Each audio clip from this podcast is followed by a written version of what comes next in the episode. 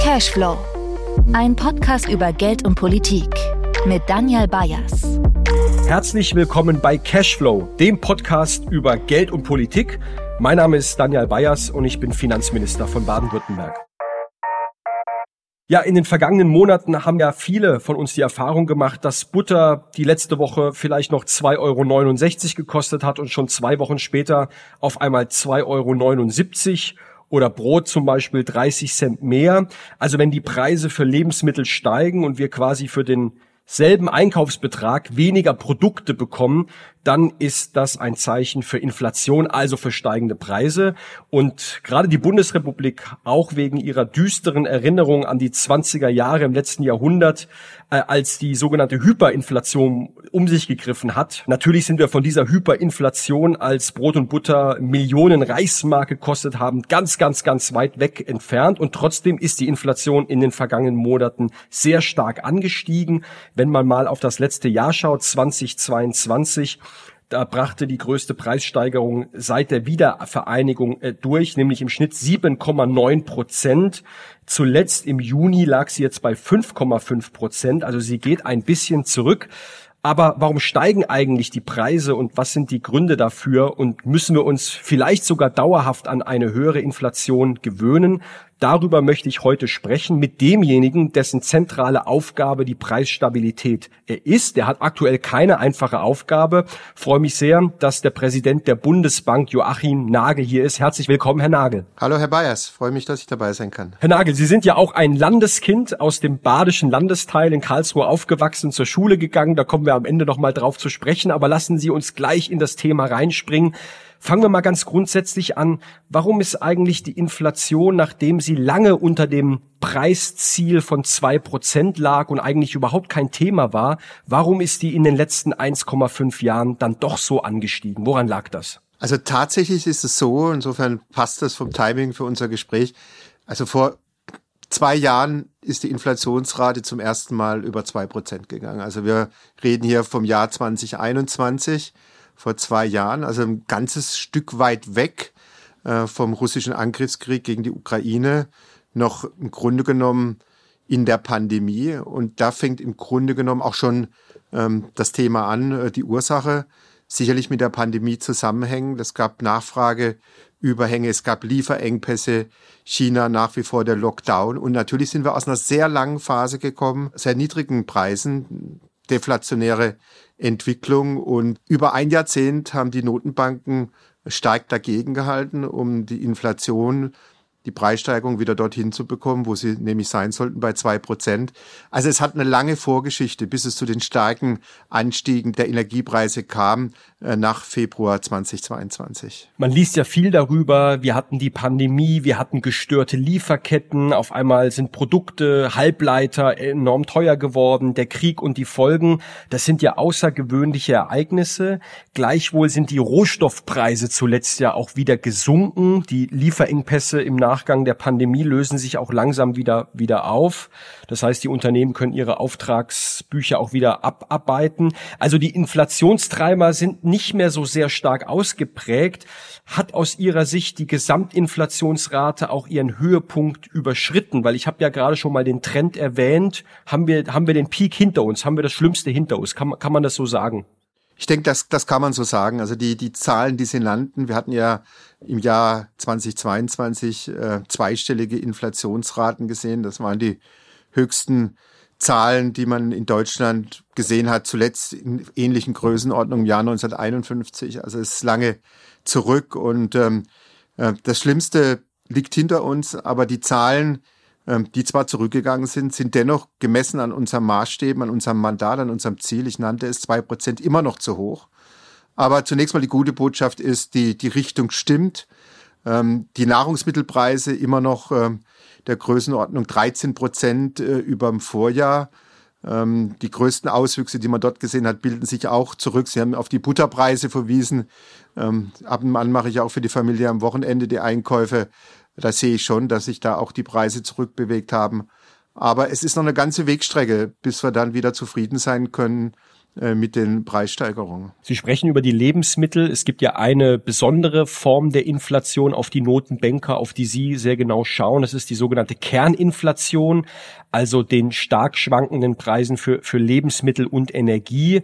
Die haben sich auf einem erhöhten Niveau auch stabilisiert, so kann man das sagen. Müssen wir in dem Bereich über, über längere Zeit mit Inflation rechnen? Weil es ist ja auch so, dass Erwartungen nicht ganz unwichtig sind für Inflation. Wenn Menschen dauerhaft hohe Preise erwarten, heißt es ja auch Druck auf die Löhne und wiederum Druck auf die Preise, die sogenannte Lohnpreisspirale. Wie schauen Sie da drauf? Also natürlich schauen wir uns die Kerninflationsrate, Sie haben sie ja gerade erklärt, die schauen wir uns genau an, weil man dort feststellen kann, inwieweit die Inflation sich im Grunde genommen schon in fast alle Bereiche der Wirtschaft hineingefressen hat.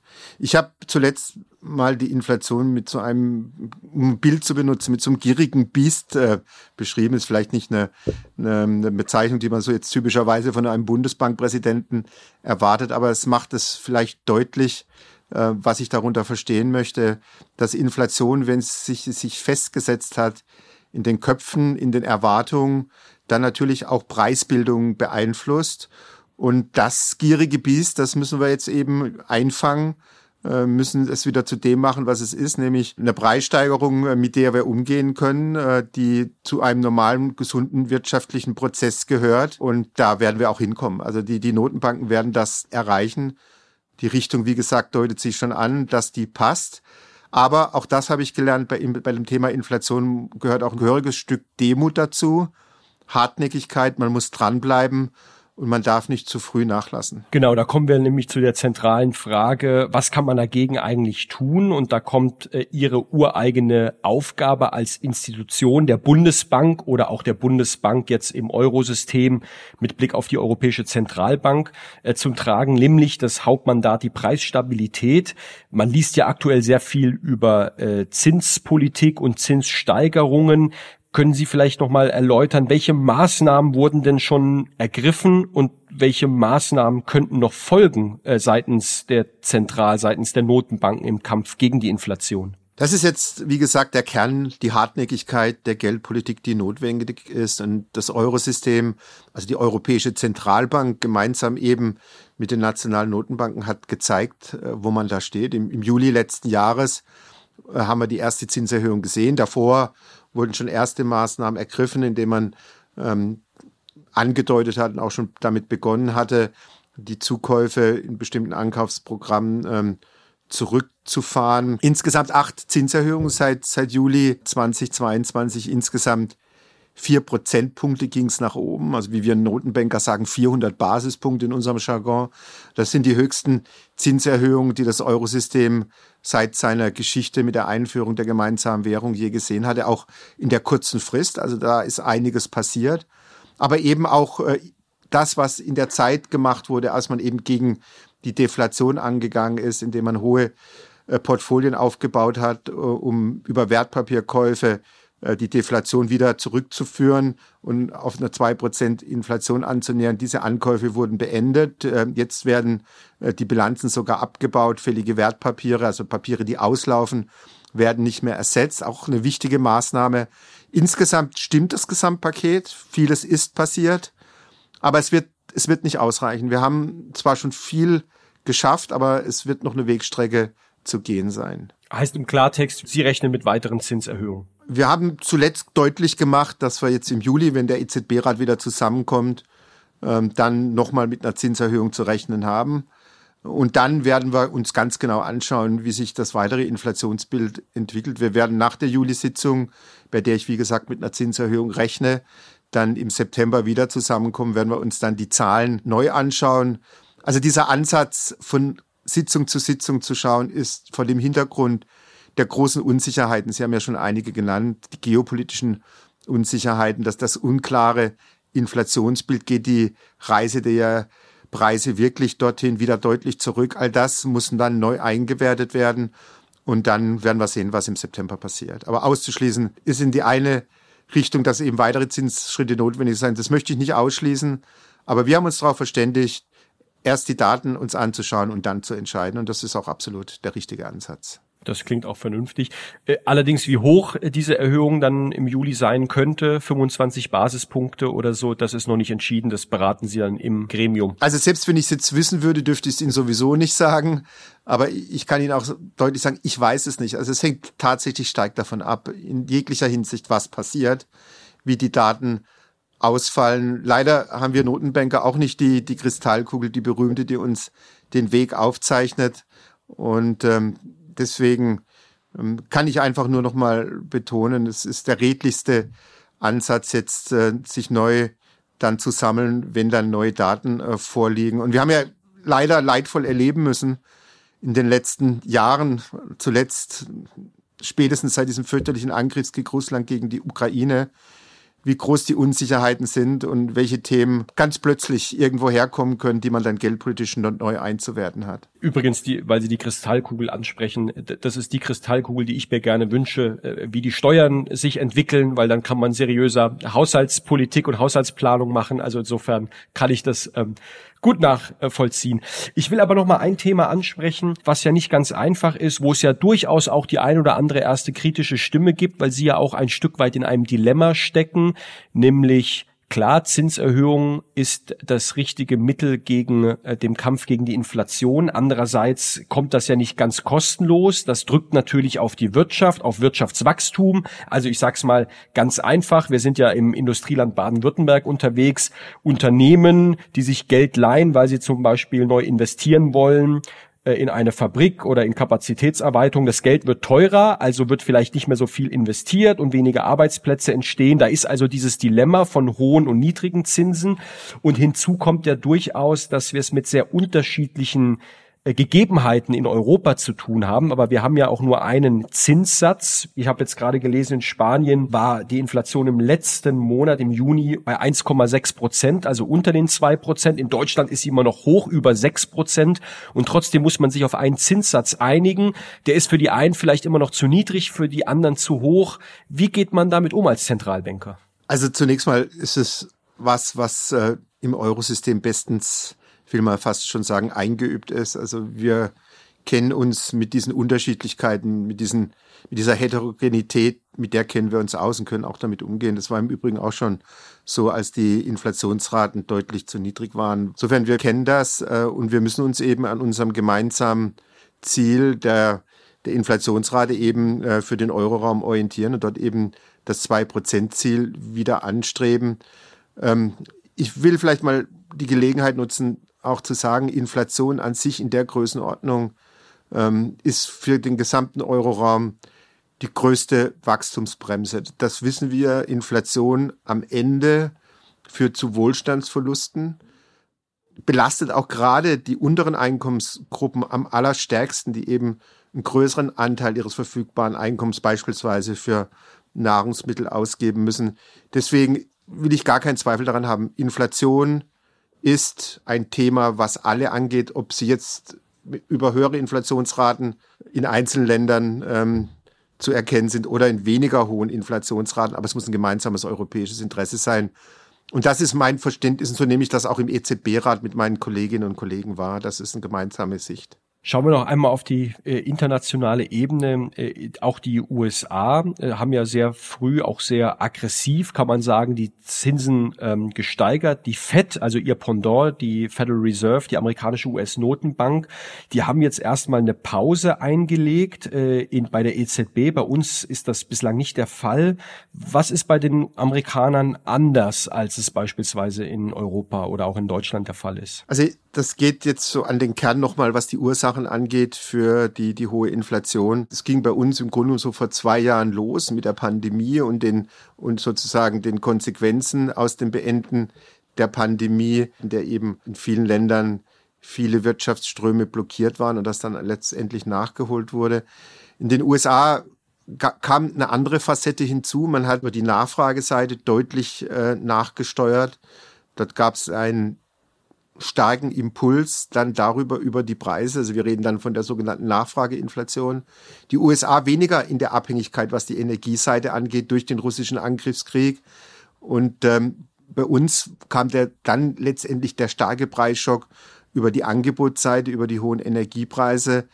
Den USA sprang die Inflation schon deutlich früher an als im Euroraum. Man hat früher begonnen mit den Zinserhöhungen für den Euroraum, vielleicht so ein paar Monate eben später dann durch diesen Angebotsschock. Also man muss immer schon genau hinschauen, was ist die Ursache. Aber es ist natürlich schon spannend zu beobachten, wie sich die Inflation dann über diese Zweitrunden Effekte in den Wirtschaften breit macht. Und da unterscheiden sich dann die USA und der Euroraum doch vielleicht nicht zu sehr. Deswegen, wir schauen uns an, was ansteht für Juli und September. Und ähm, jede Notenbank, jeder Währungsraum muss für sich entscheiden. Aber wir schauen natürlich immer auch sehr interessiert mal auf die andere Seite des Atlantik. Herr Nagel will noch mal auf ein Thema zu sprechen kommen, ähm, von dem man gerade in Ökonomkreisen viel hört, viel liest, auch weil es dort einfach einen wissenschaftlichen Streit gibt und zwar welchen Anteil die Unternehmensgewinne an der Inflation haben. Ähm, Christine Lagarde, die EZB-Präsidentin, hat das mal gesagt, dass auch Unternehmen über den bloßen Preisdruck hinaus ihre Preise erhöht hätten, also nicht einfach nur Preissteigerungen, die sie erleben, weil zum Beispiel Energie oder Vorprodukte teurer werden, weitergeben, sondern auch darüber hinaus. Da sprechen einige ein bisschen zugespitzt. Sie hatten ja eben auch eine zugespitzte Metapher äh, von der von der sogenannten Gierflation oder der Greedflation. Wie sehen Sie das? Ist das, äh, gibt es Evidenz, gibt es empirische Hinweise, dass dort einige über das, was ihnen sozusagen zustehen würde, die Preise erhöht haben oder gibt es da keine Hinweise? Kann man das abschließend sagen? Ich, ich glaube, abschließend, es wäre vielleicht zu früh, jetzt sich da ein endgültiges Urteil zu erlauben. Ich muss einräumen, ich bin nicht so der größte Fan von dieser Begrifflichkeit Gearflation oder Gearflation oder Creed im, im Englischen. Ich meine, es ist auch nicht so ganz erstaunlich in einer Phase, in der die Unsicherheit groß ist. Und deswegen ist es ja so wichtig, Inflationserwartung zu stabilisieren. Äh, wenn man möglicherweise damit rechnet, äh, dass noch mehr an Preissteigerungen kommen könnte, dann kann es schon sein, dass Unternehmen in der Phase sich so eine Art Risikoprämie auf die Preise, die sie aufrufen, typischerweise noch setzen. Das heißt, äh, so eine Art Risikoabsicherung. Die Risikoabsicherung, und das weiß man, die bildet sich zurück, wenn sich die Inflationserwartungen wieder stabilisieren. Deswegen ist es so wichtig, dass man hier seitens der Notenbanken, aber auch aller Wirtschaftsteilnehmer nachsetzt und das Thema Inflation nicht an der Stelle möglicherweise noch weiter befeuert. Was ganz wichtig ist, und daher begrüße ich auch diese Diskussion, wir müssen immer die zwei Seiten der Medaille sehen. Wir haben deutliche Lohnsteigerung gesehen, ja. Aber wir haben auch zumindest am kurzen oder am aktuellen Rand gesehen, dass möglicherweise Indizien da sind, dass die Unternehmensgewinne im Vergleich zu früheren Phasen deutlicher angesprungen sind. Also die Diskussion, ähm, dass wir hier gemeinsam Verantwortung tragen für das Thema Inflation, das ist mir schon wichtig. Ähm, es soll aber am Ende nicht darum gehen, dass hier irgendwie irgendeine Schuld verteilt wird. Es geht mir bei der Diskussion darum, es geht um Aufmerksamkeit, um Verantwortung beim wirtschaftlichen Handeln. Das gilt eben für beide Seiten, Arbeitnehmerin und Arbeitnehmer, aber eben auch auf der Arbeitgeberseite. Lassen Sie uns den Blick etwas weiten über Geldpolitik im, im weiteren Sinne, bisschen in die Historie blicken, aber vielleicht auch die Auswirkungen, was Finanzmärkte, Finanzmarktstabilität angeht. Zunächst einmal, ähm, Geldpolitik das zentrale Feld, auf dem Sie, auf dem die Bundesbank agiert und auf dem viele andere Zentralbanken agieren. Hier gibt's ja auch so eine Form der Grundsatzkritik, die man immer mal wieder hört. Und klar, hinterher sind wir alle schlauer, aber nichtdestotrotz, ich glaube, auch damit muss man sich ja durchaus auch vielleicht selbstkritisch auseinandersetzen, nämlich die Frage, wurde die Inflation zu lange unterschätzt? Teilen Sie diese Einschätzung, wenn man sie immer mal wieder hört? Ja, Sie haben mir natürlich jetzt so einen, so einen rhetorischen äh, Schlenker haben Sie mir natürlich jetzt vorne weggenommen. Im Nachhinein sind, sind wir immer schlauer. Das hätte ich jetzt auch spontan als erstes gesagt. Aber es ist natürlich schon richtig. Wir müssen uns anschauen. Ähm, also alles andere, ich sage es jetzt mal ganz flapsig, wäre ja doof, wenn man es nicht tun würde, um aus seinen möglichen Fehlern, die geschehen sein könnten, zu lernen. Und vor zwei Jahren, wie gesagt, Inflation bei zwei Prozent. Also zu dem Zeitpunkt hatte sich schon angedeutet, dass da eigentlich mehr ist äh, in der in der Pipeline, als als wir vielleicht hätten oder manche vermutet haben. Ich habe mich mein, an der Stelle relativ früh, längst vor dem Februar 2022, in meiner Antrittsrede dazu geäußert und habe gesagt, äh, wir müssen da sehr aufmerksam uns das Inflationsbild anschauen Im Januar 2022 lagen wir nämlich schon bei vier Prozent. Man hätte vielleicht früher, sage ich jetzt mal, auf die Bremse treten, vom Gaspedal gehen, das wäre schon ganz, ganz gut gewesen. Aber gut, für mich ist wichtig, dass wir jetzt vorangehen. Also wir werden uns die Zeit nehmen, das aufzuarbeiten, aber jetzt ist für mich wichtig, das Thema mit der Robustheit anzugehen. Und ähm, da bin ich zuversichtlich, wir haben ja einiges schon gemacht, ähm, dass, wir, dass wir das auch schaffen werden. Ich finde das auch die richtige Einstellung, denn ich glaube, es geht ja auch gar nicht um die Schuldfrage im Sinne von, man zeigt mit dem Finger auf den einen oder den anderen, das können wir alle, das ist einfach, sondern es geht darum, ja auch zu lernen, um Geldpolitik in die Zukunft auch weiterzuentwickeln, vielleicht feiner zu justieren, frühzeitiger oder sensibler auf Signale zu reagieren.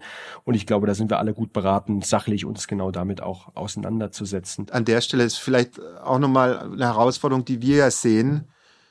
Deswegen sitzen wir auch zusammen, wie wir Geldpolitik und das, was wir tun, beschreiben, kommunizieren, wie wir die Menschen erreichen. Das sind mitunter ziemlich sperrige Themen, die, die oft auch bei Experten nicht immer so, so einfache Antworten ähm, bringen. Und wir müssen aber die Menschen besser erreichen mit unseren Themen, weil Inflation, das, die wird am Ende gespürt, aber ist natürlich auch ein Thema, äh, die, was mit vielen Herausforderungen für die Menschen kommt. Da müssen wir erklären, was geschieht, wie wir dagegen angehen. Wir müssen Vertrauen schaffen, Vertrauen bilden und ja, es ist eine Kommunikation, eine Kommunikation, die Menschen erreicht. Ähm, das ist eine ganz, ist ein ganz wichtiges Thema und da können wir auch noch besser werden. Ich glaube, das ist genau der richtige Ansatz, äh, dass man diese komplexen äh, Fachdiskussionen dann auch nicht nur im Elfenbein führt, den braucht es auch. Ich habe nichts gegen Elfenbeintürme. Manche Themen sind so komplex, dass sie in einer gewissen Community diskutiert werden müssen und aufgearbeitet werden müssen. Aber ich glaube, wir alle haben dann ähm, gemeinsam auch die Verantwortung, Dinge zu erklären, Zusammenhänge zu erklären, auch Dilemmata offen zu machen. Es gibt dann keine einfachen Antworten. Und übrigens genau deswegen unterhalten wir uns hier auch in diesem Podcast, um dieses nicht ganz einfache Thema äh, ein bisschen breiter und grundsätzlicher zu diskutieren. Und ich will noch mal auf einen Punkt hergehen. Herr Nagel, weil es vielleicht auch nicht jedem bewusst ist, wir haben über Zinspolitik gesprochen, also das Senken und Erhöhen von Zinsen. Ähm, und Sie haben vorhin auch schon mal angerissen, es gibt ja ein zweites Instrument, ein zweites wichtiges Instrument, nämlich der Ankauf von Staatsanleihen. Also die Notenbankbilanzen sind in den letzten 15 Jahren, würde ich sagen, seit der großen Finanzkrise 2008 enorm angewachsen, quasi überall auf der Welt, auch bei der Europäischen Zentralbank. Man hat Staatsanleihen vor allem aufgekauft, um die Geldmenge auszuweiten. Jetzt wird das wieder rückgeführt. Auch das ist ja ein Kampf gegen die hohe Inflation. Aber die Frage ist, ähm, welche Auswirkung hat das eigentlich langfristig? Sie kennen all natürlich diese Diskussion monetäre Staatsfinanzierung, Gerichtsurteile auch vom Bundesverfassungsgericht dazu. Ähm, welche Auswirkung hat das denn eigentlich auf den Finanzmarkt? Denn es gibt ja durchaus Stimmen. Ich habe eine jetzt mal hier von Moritz Schularik, dem äh, neuen Chef des Instituts für Weltwirtschaft in Kiel, der schon auch ein erhöhte, erhöhtes Finanzkrisenrisiko sieht, wenn nach langer Zeit von sehr niedrigen Zinsen und sehr ausgeweiteten Bilanzen von Zentralbanken jetzt die Zinsen auf einmal wieder schnell steigen und vielleicht auch zu schnell Wertpapiere wieder abgestoßen werden. Können Sie mal diesen Zusammenhang zwischen Geldpolitik und auch der Finanzmarktstabilität etwas näher drauf eingehen? Also vorneweg, ähm, ganz zentral, alles, was wir machen, ist Geldpolitik. Ist, ist keine monetäre Staatsfinanzierung. Das haben bislang auch die Gerichte so konzidiert, die sich mit diesen Fragestellungen auseinanderzusetzen hatten. Das heißt, das, was auf dem, auf der Seite der, der Ankaufsprogramme passiert ist, hatte immer eine geldpolitische Begründung und ähm, hat sicherlich dazu geführt, dass die Notenbankbilanzen enorme Größen entwickelt hatten. Also für das gesamte Eurosystem war die konsolidierte Bilanz äh, über 9000 äh, Milliarden Euro. Da sind wir jetzt deutlich zurückgekommen. Das heißt, aus unseren Ankaufsprogrammen, wo die Ankaufsprogramme Größenordnung hatten bis zu 5000 Milliarden Euro, liegen wir jetzt dann am Ende des Junis in der Größenordnung bei 3500 Milliarden. Immer noch unvorstellbar große Größen für Bilanzen. Ähm, das heißt, die Finanzmärkte, und das bin ich vielleicht so beim Kern Ihrer Frage, die haben sich natürlich schon daran gewöhnt, dass hier die Notenbanken quasi als Akteur im Rahmen der Erfüllung ihres geldpolitischen Mandats, Preisstabilität herzustellen, natürlich eine, enorm, eine, eine enorme Rolle eingenommen haben an den Finanzmärkten. Deswegen ist es für mich ganz, ganz bedeutend, dass äh, die Notenbanken jetzt äh, sich wieder zurückziehen aus dem Markt, die Notenbilanzen nach unten fahren und äh, ja, die Banken auch wieder in ihre Rolle zurückbringen. Sie bilden die Finanzmärkte, sie sind für uns die Intermediäre, äh, sie bilden die aktiven Teile, um eben äh, für die Preisbildung und eben für alle, ähm, was man für, für alle Anlagethemen, die man sich so vorstellen kann. Sie spielen hier die entscheidende Rolle. Notenbanken sollen irgendwann wieder auf die Rolle reduziert werden, ähm, aus der sie herausgekommen sind, bevor die Finanzkrise begann. Und da sind wir auch ja momentan dabei. Aber das dauert noch eine ganze Weile, bis wir dort angekommen sind. Ich kann Ihnen nicht mal eine Zeit genau nennen, aber ich würde mal sagen, eine Dekade.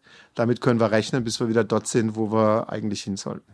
Jetzt ähm, haben Sie ja beschrieben, wie Zentralbanken auf die Inflation reagiert haben. Ähm, und äh, das ist ja auch schon nochmal interessant. Das muss man sich, glaube ich, auch nochmal in Erinnerung rufen, denn alle wollen ja, dass Inflation bekämpft wird, aber äh, keiner will so richtig die Kosten der Inflationsbekämpfung spüren und trotzdem spürt man sie. Wir merken das zum Beispiel ganz konkret auch im Land der Häuslebauer, wo quasi der Wohnungsmarkt oder der Markt für das Kaufen von Immobilien ähm, fast zum Erliegen kommt, einfach weil Kreditkosten explodieren und auf einmal ist der Traum vom eigenen Heim oder Doppelhaushälfte oder der Wohnung ähm, äh, geplatzt. Das ist natürlich die eine Konsequenz. Das ist auch klar. Wenn Zinsen steigen, werden Kredite teurer.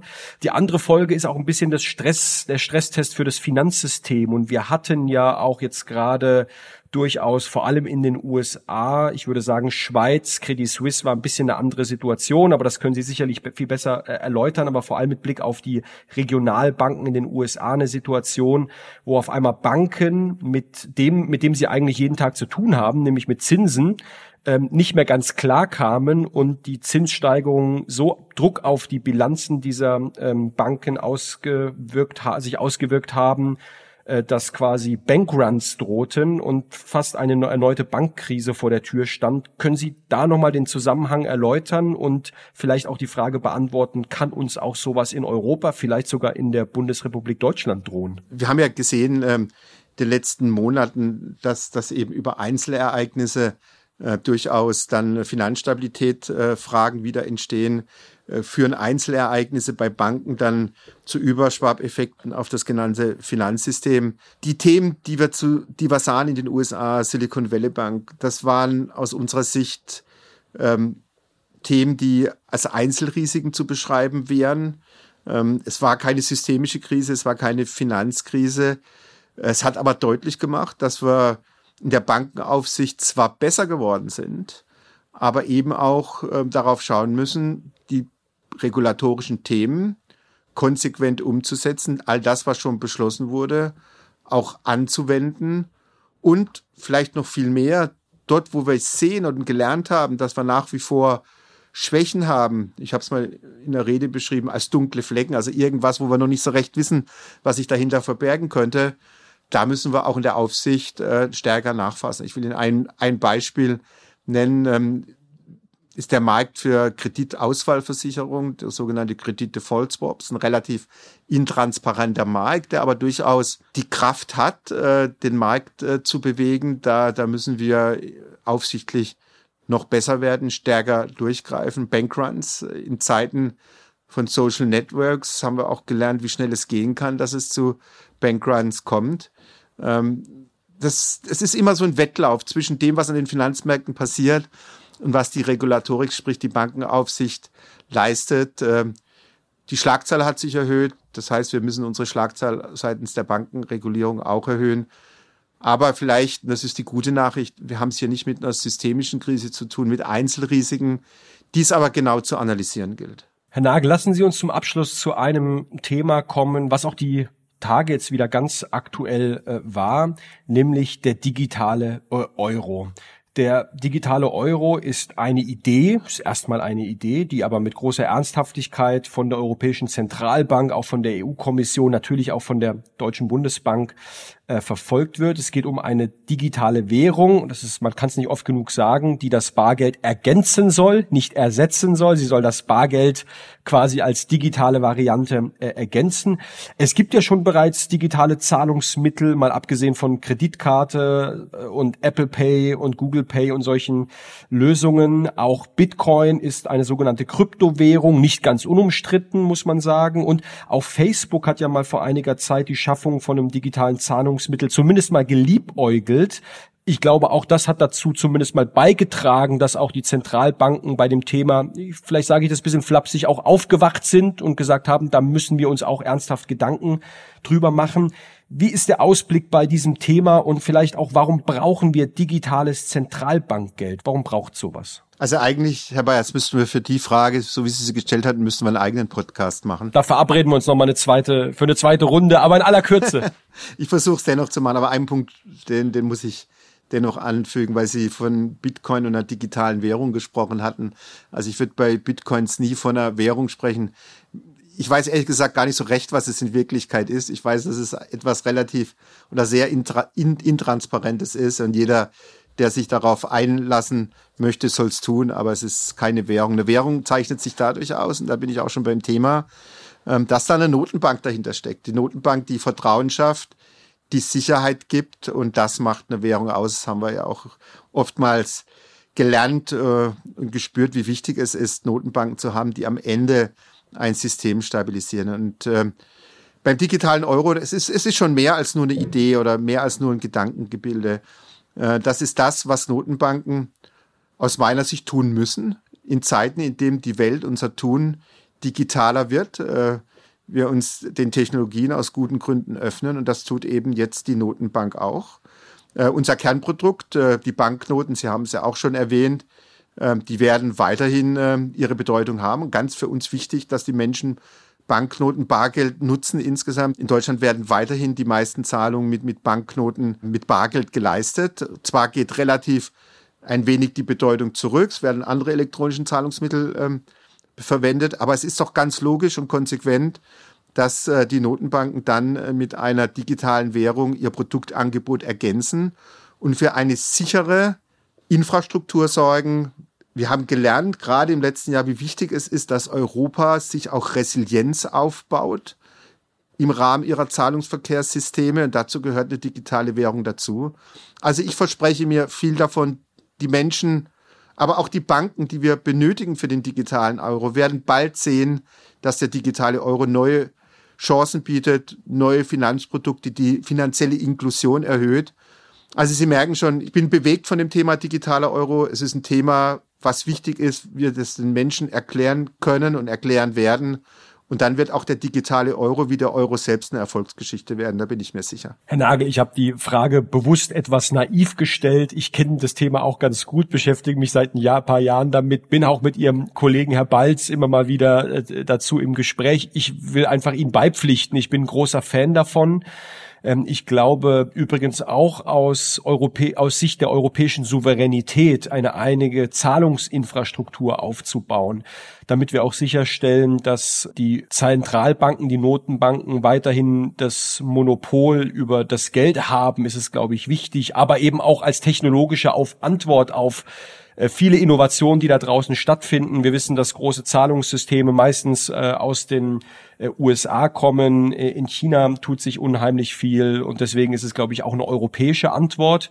Und deswegen finde ich das ganz gut. Es gibt natürlich gewisse Kriterien, die man erfüllen sollte. Ich glaube, Thema Datenschutz ist wichtig, dass wenn Menschen digital bezahlen, sie auch sicher gehen können, so wie wenn ich mit einem 20er mir meinen Eisbecher irgendwo kaufe, kriegt man schon sehr großes Eis ähm, aber dass ich sicher gehen kann, dass das anonym bleibt. Äh, zweitens, der Mehrwert muss für die Bürgerinnen, für die Bürger, glaube ich, sehr ersichtlich sein. Also es muss einen zusätzlichen Mehrwert geben durch diesen digitalen Euro. Und Sie hatten es auch angesprochen, last but not least, äh, es soll nicht jeder am Ende ein Konto bei der EZB haben, sondern man muss es natürlich mit den bestehenden Banken, Sparkassen, Genossenschaften, Privatbanken, wer auch immer, glaube ich, gemeinsam als Infrastruktur bauen und Banken nicht ersetzen. Ich glaube, wenn man das mal als zentrale Kriterien mit berücksichtigt, dann bin ich genau bei Ihnen auch äh, zu sagen, das kann wirklich eine Erfolgsgeschichte sein. Und so wie wir vor gut 20 Jahren damals den Euro gelauncht haben, ähm, dass auch der digitale Euro, glaube ich, auch ein Erfolgsprodukt sein kann, was auch die europäische Identität, aber eben auch Souveränität an der Stelle stärkt. Insofern wünsche ich Ihnen viel Erfolg bei diesem nicht ganz einfachen Unterfangen und äh, möchte Sie da auch gerne unterstützen. Sie haben es schön zusammengefasst. Das war also fast schon ein klasse Werbeblock äh, für, für den digitalen Euro. Vielleicht noch den, den einen Punkt. Manchmal ist man ja überrascht, zu was Menschen jetzt bereit sind in anderen Zahlungsverkehrsinfrastrukturen, wo sie ihre Daten hinschicken. Und genau da werden wir den Unterschied machen. Wir werden äh, für mehr Datensicherheit äh, sorgen. Und ich meine, Sie haben vorhin das Beispiel gebracht mit dem Eisbecher. Sie geben 20 Euro hin, bekommen vielleicht 10 Euro Wechselgeld zurück. In Zukunft sieht dieser Zahlungsvorgang möglicherweise anders aus. Das heißt, Sie haben Ihre digitale Wallet, äh, schicken eben dem Eisverkäufer Ihres Vertrauens äh, den entsprechenden digitalen Betrag über die, über die digitalen Euro und der Zahlungsvorgang ist in 0, nichts sicher abgeschlossen und beide Seiten sind glücklich. So stelle ich mir die Zukunft vor für die, die digital bezahlen wollen. Wann ist es soweit, Herr Nagel? Lehnen Sie sich da aus dem Fenster? Ja, also das ist immer so, jetzt kommen wir wieder zur Kristallkugel. Also jetzt schaue ich doch mal in meine imaginäre Kristallkugel rein und ich, ich rechne so in der Größenordnung vier Jahre, da werden wir dann äh, mit dem digitalen Euro bezahlen können. Ganz trivial ist es ja nicht, das Thema umzusetzen, aber das ist, glaube ich, ein realistischer Zeithorizont. Dann treffen wir uns in ungefähr vier Jahren in Karlsruhe auf ein Spaghetti-Eis und bezahlen mit dem digitalen Euro. Herr Nagel, ich bedanke mich ganz herzlich für die Zeit, für das äh, aufschlussreiche Gespräch. Ähm, ich will noch mal kurz anreißen. Ich hatte es vorhin ja schon gesagt. Ähm, Sie sind ein Landeskind. Äh, übrigens, Ihre Hauptverwaltung der Bundesbank ist wirklich buchstäblich ein Steinwurf von meinem Haus, vom Finanzministerium entfernt. Die Kollegen, habe ich mir sagen lassen, gucken auch immer wieder bei uns in der Kantine vorbei. Da scheint es also ganz gut zu schmecken. Ich habe mir aber auch sagen lassen vom Flurfunk, dass Sie öfter in the land sein werden in Zukunft, denn an der Universität, wo Sie vor ein paar Jahren mal ihren Abschluss gemacht haben. Mittlerweile heißt es ja das KIT. Es glaube ich war zu ihrer Zeit noch die Uni Karlsruhe da soll man sie künftig häufiger sehen. Können Sie das bestätigen, das Gerücht? Ich muss das Gerücht der Hinsicht dementieren, weil ich regelmäßig so oder so in Karlsruhe bin, weil da meine Mutter lebt, äh, Verwandtschaft, Freunde und ich habe da eine große Verbundenheit nach wie vor. Aber in der Tat ist es so, ähm, ich freue mich sehr darüber, dass äh, das KIT mir dann im Herbst ähm, die Heinrich-Herz-Professur äh, verleihen wird. Es ist für mich, der jetzt in Karlsruhe groß geworden ist, dort geboren ist, äh, studiert hat, der erst so richtig mit 25 aus Karlsruhe rausgekommen ist, das ist schon irgendwas, was einen berührt. Und ich habe ja auch früher selbst lange Zeit Vorlesungen gehalten am KIT mit großen Freude. Also ich habe viel viel in der Lehre getan und das vermisse ich ehrlich gesagt so ein bisschen der Austausch mit den Studierenden. Ich fand das immer, immer klasse. Da freut man sich schon drüber. Da sage ich herzlichen Glückwunsch. Das ist eine tolle Sache und vielleicht schaue ich auch mal bei der ein oder anderen Vorlesung vorbei, wenn das äh, gestattet sein sollte. Herr Nagel, ganz herzlichen Dank. Im, Im Rahmen dieser Gastprofessur sind Sie, sind Sie herzlich eingeladen und dann schauen wir mal. Freut mich, dass wir uns die Zeit genommen hatten, Herr Bayers. Es waren gute Themen. Vielen Dank. Cashflow ist ein Podcast des Ministeriums für Finanzen Baden-Württemberg.